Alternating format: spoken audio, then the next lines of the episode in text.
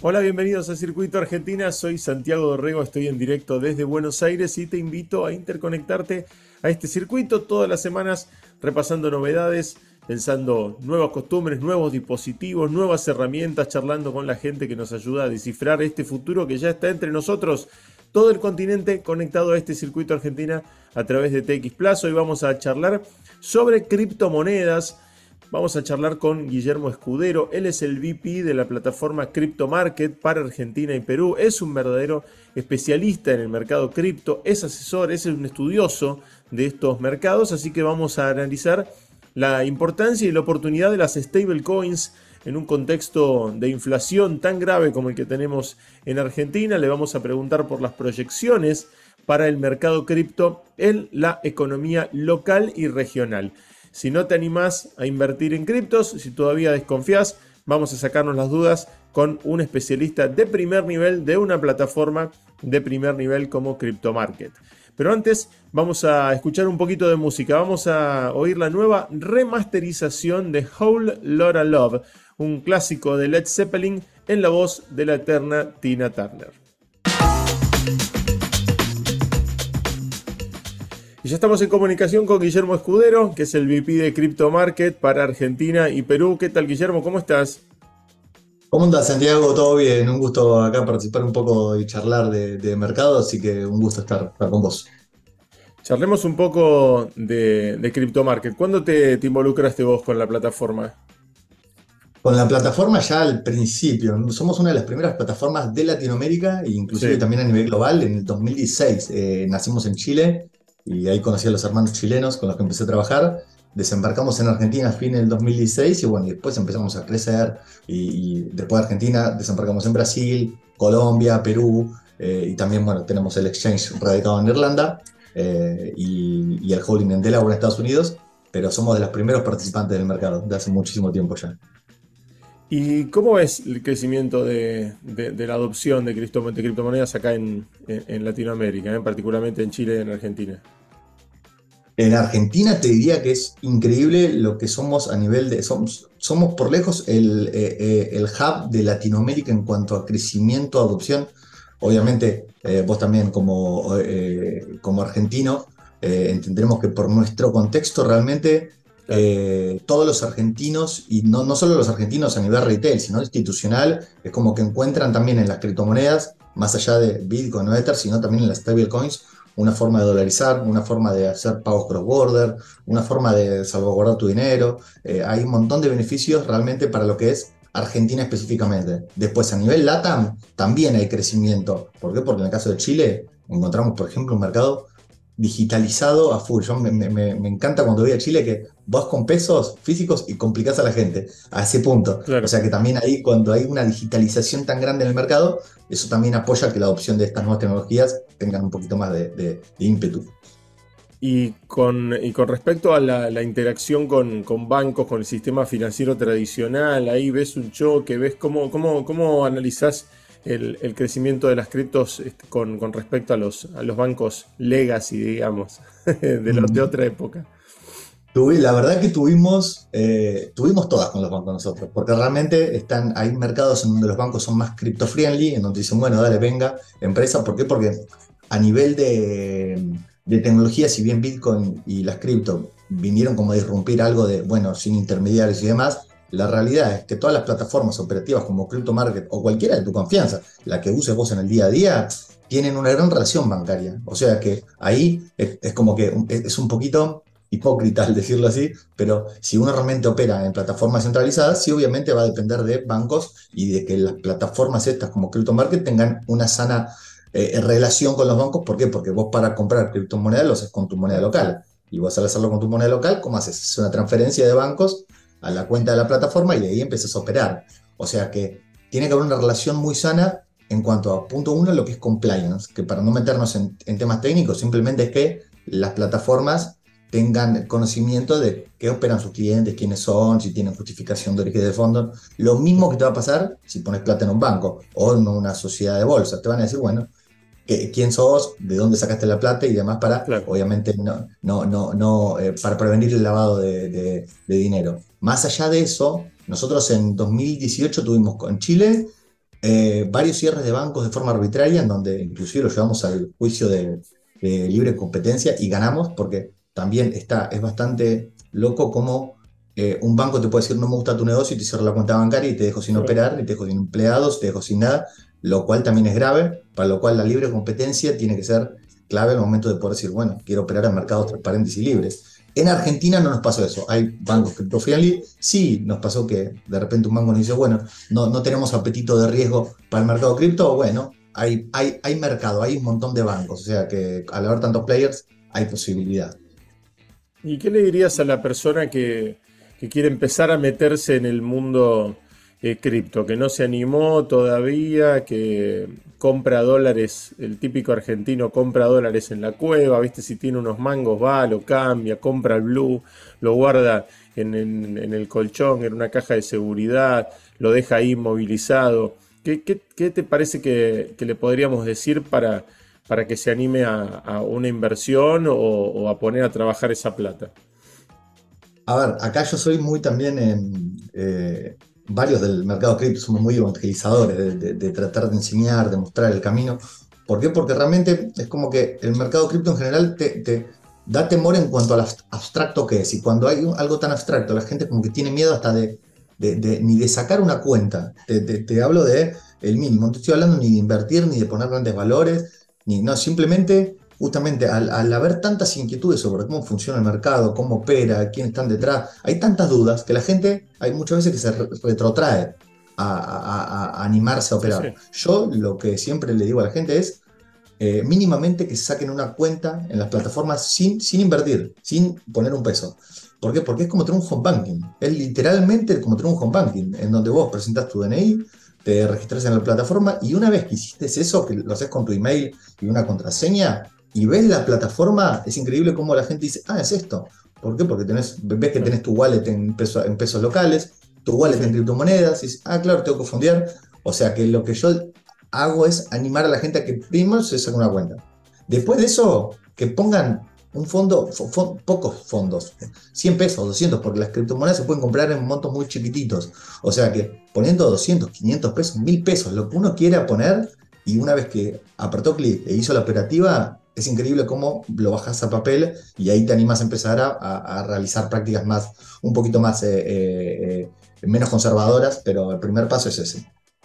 Y, mm, con respecto a las, las prácticas, ¿qué, sugerís?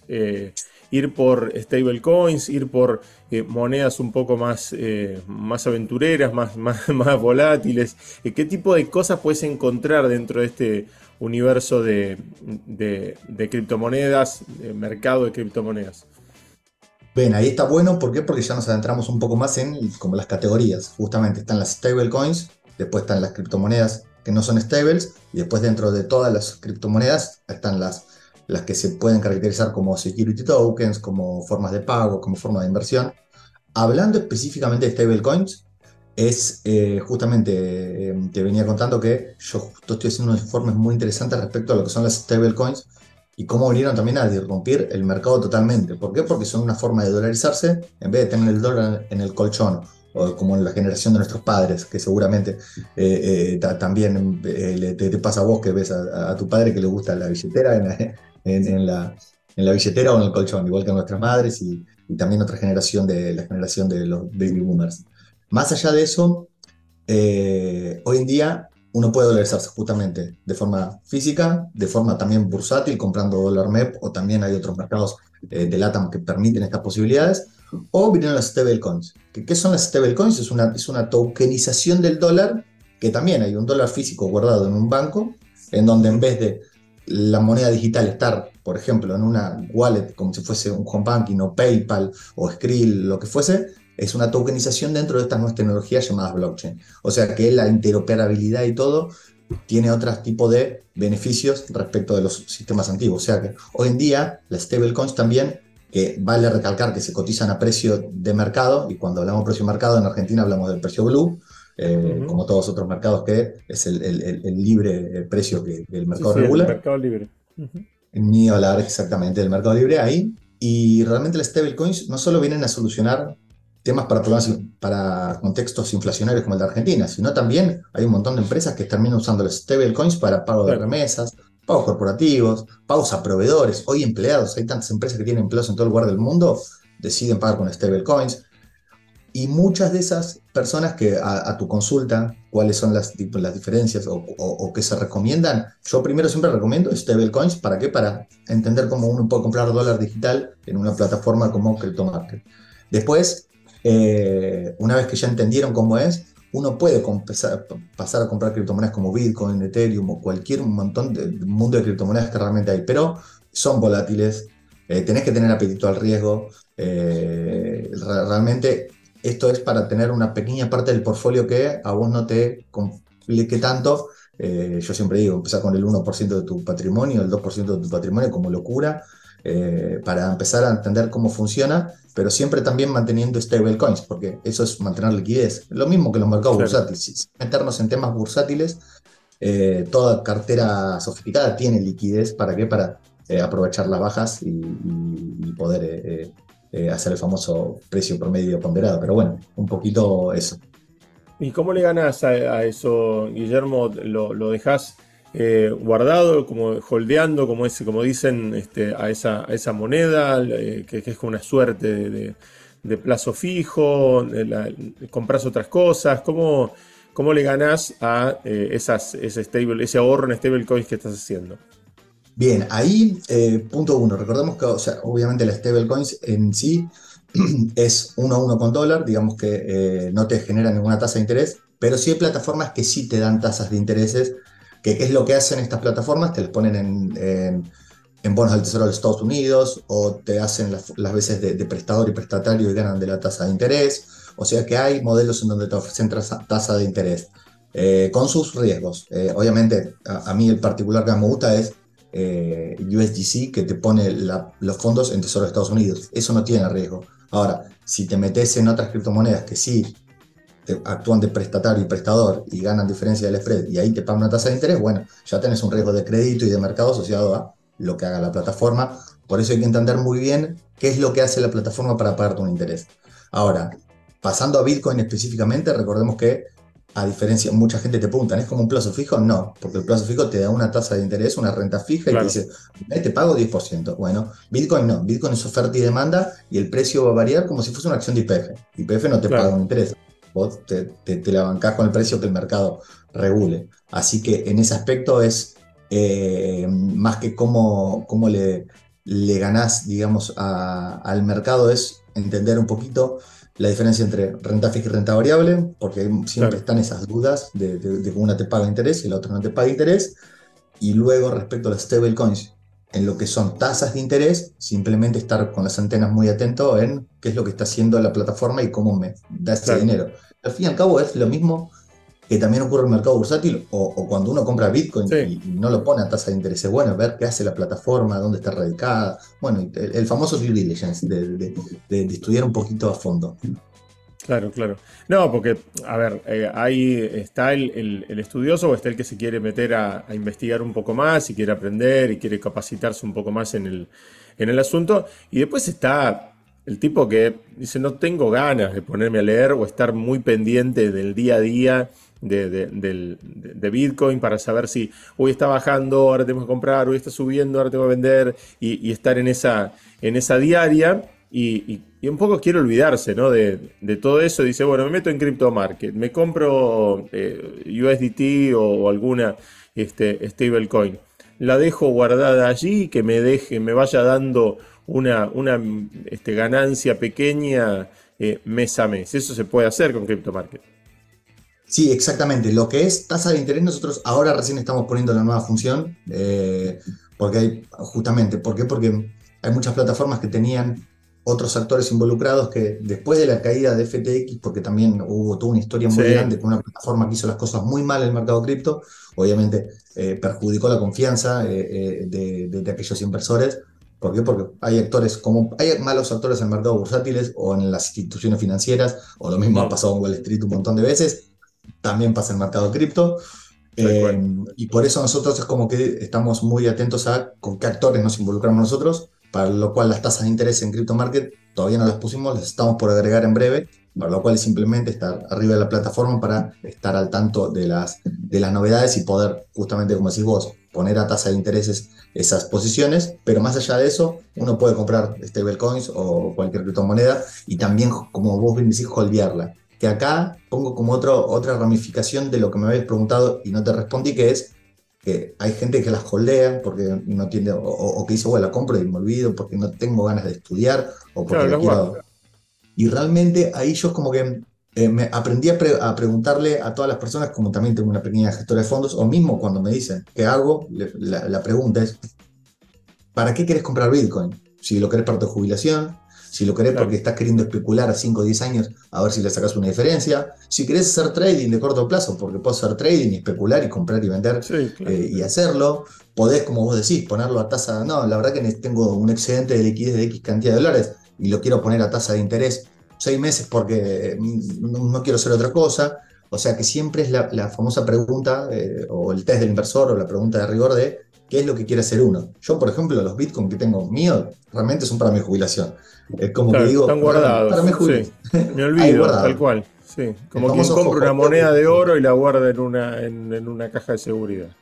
También, también. La verdad que el holding es una práctica muy común de gente que apuesta por esta tecnología a largo plazo. ¿Por qué? Porque no confía tanto en los sistemas bancarios o monetarios y de banca central que nosotros hoy tenemos hoy en día por la larga historial que tenemos de crisis. Y bueno, y hay, hay gente que realmente lo ve de esa manera y hay gente que no, hay gente que quiere especular sin importar la tecnología de fondo. Hay de todo un poco, así que es cuestión también de, de, ir a las plataformas y, poder... Eh, aprender un poco, hay, hay, chat en todas las plataformas también para despejar dudas y, que no hagan las cosas de, forma Y Guillermo, eh, vos decías, yo, yo tengo bitcoins y son para jubilación. Eh, ¿Vos confías en, esa, en esa persistencia del, Bitcoin así histórica en que pueda decir, bueno, dentro de 20 años vemos, dentro de 30 años vemos, seguro que va a estar más arriba? Eh, o es un poco como, bueno, cuando empezó todo Bitcoin, yo me acuerdo de, de haber hecho una nota con la gente de Bitcoin en Argentina este, que es una, ONG que acá, y, nada, los veía y ellos decían, sí, porque vas a comprar, y vas a comprar una pizza con una Bitcoin y demás. Em, y, en ese momento no me acuerdo cuánto estaba, pero estaba bajísimo el Bitcoin, porque era 2017, 2018, había empezado recién, este, y, claro, ¿viste? después subió este, tremendamente, pero vos consideras eso, que es una plataforma para, como para confiar en, un periodo súper largo de tiempo? Yo creo que sí, nuevamente, bajo la lógica que tengo de diversificación de mi patrimonio, que el patrimonio que tiene uno es lo que realmente ahorra, que le cuesta, que labura y que le mete para adelante. Y si vos me decís, tengo el 100% de mi jubilación en Bitcoin, y sí, ahí puede haber algo más que, que no comparto tanto. Sí, uno tiene siempre eh, eh, su autito, su casa, eh, sus ahorros, parte en el mercado bursátil y yo obviamente parte en el mercado cripto, que uno puede ser más, tiene mayor o menor apetito ahí, por eso por, siempre es bueno validar con algún asesor financiero, yo soy asesor financiero certificado, que es una idea, una idea también que, te, que, que, si yo voy a la CNB puedo, por ejemplo, registrarme y, y, también asesorar, lo cual también es importante porque hay mucha mucho vende humo, por, por, por, perdón de la palabra, realmente lo hay, eh, de que realmente te dice, eh, no, no te dice la posta o, no sabe cómo mitigar el riesgo y, hay, claras herramientas para hacerlo.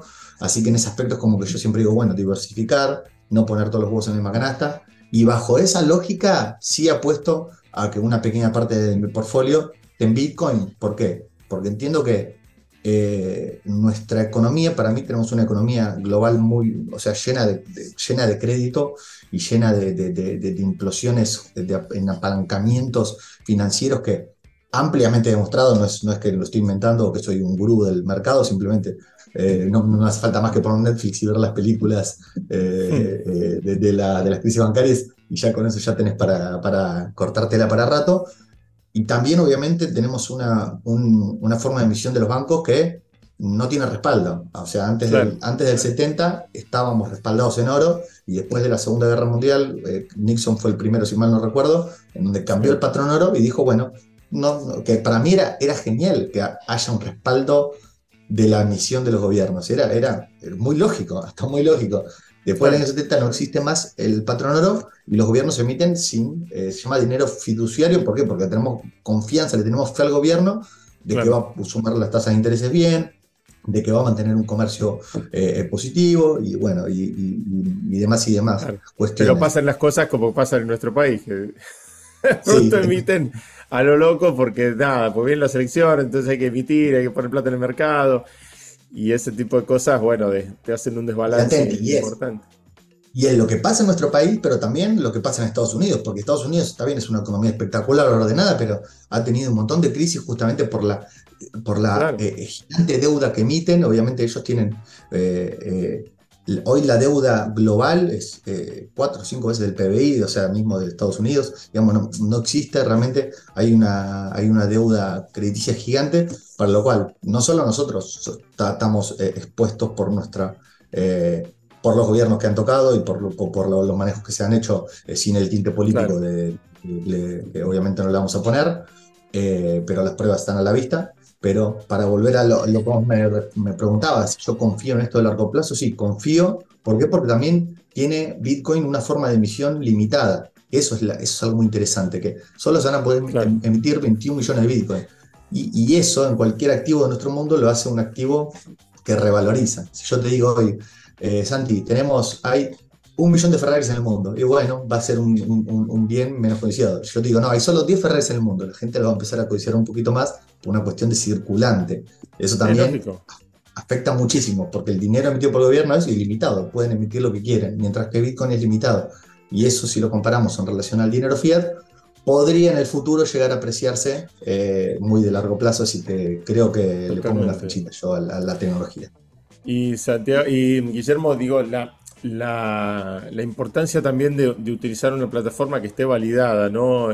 que sea segura, eh, que tenga todos los estándares de seguridad y todos los chequeos este, globales que tiene que tener como CryptoMarket, porque también hablando de vendehumos y hablando de, cuestiones complicadas, eh, hay un montón de, plataformas.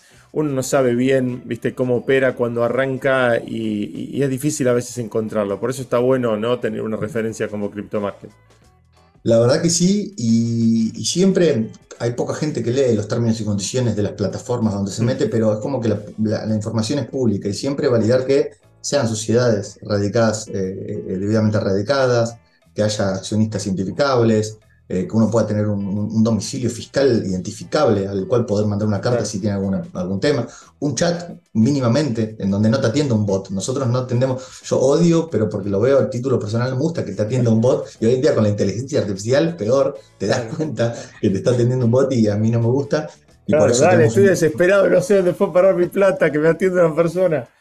Exacto, porque encima estamos hablando de plata y la gente cuando se habla de plata quiere respuesta inmediata, lo cual es lógico, para lo cual ahí nosotros también nos caracterizamos a nivel particular por eh, eh, tener eh, humanización del soporte de la gente. Yo mismo, yo si pasa algo, nosotros tenemos cientos de miles de usuarios a, nivel global y yo mismo si hay un tema, levanto el tubo, le mando un correo a la persona para que se quede tranquila, para lo cual creo que un valor agregado de las plataformas es que haya una cara visible y, que haya gente hablando. ¿Por qué? Porque si no es todo muy impersonal, lo cual no está bueno. Guillermo, un placer charlar con vos. Realmente vamos a seguir explorando el, el universo de, criptomonedas desde acá, desde el Circuito Argentina, desde TX Plus, y te agradezco este rato con nosotros. A vos, Santiago, la verdad que es un gustazo aportar de, mi lado también la, granito de arena y bueno, y siempre a disposición para, para charlar de estos temas que, que tanto llaman la atención hoy en día. Un abrazo grande. Y ahora ya es tiempo de irnos, pero antes les dejo un mensaje de IBM. La tecnología está transformando los modelos de negocios en todo el mundo, creando nuevas oportunidades de crecimiento y nuevos parámetros de eficiencia. IBM es líder en la inteligencia artificial de los negocios y va más allá porque en IBM integran tecnología y experiencia proporcionando infraestructura, software, innovación y servicios de consultoría para ayudar a la transformación digital de las empresas más importantes del mundo. Visita www.ibm.cl y descubrí cómo IBM está ayudando a que el mundo funcione mejor, creando juntos la transformación y el progreso de los negocios de América Latina. Hasta acá llegamos, si querés seguir conectado a este circuito y a esta conversación, podés encontrar más noticias en txplus.com. En Instagram me encontrás como Santiago Dorego y todos los links a mis redes están en santiagodorego.com. Ahí me puedes dejar comentarios en las redes y me contás si ya estás conectado a Circuito Argentina. Chau, nos vamos a reencontrar nuevamente el miércoles que viene.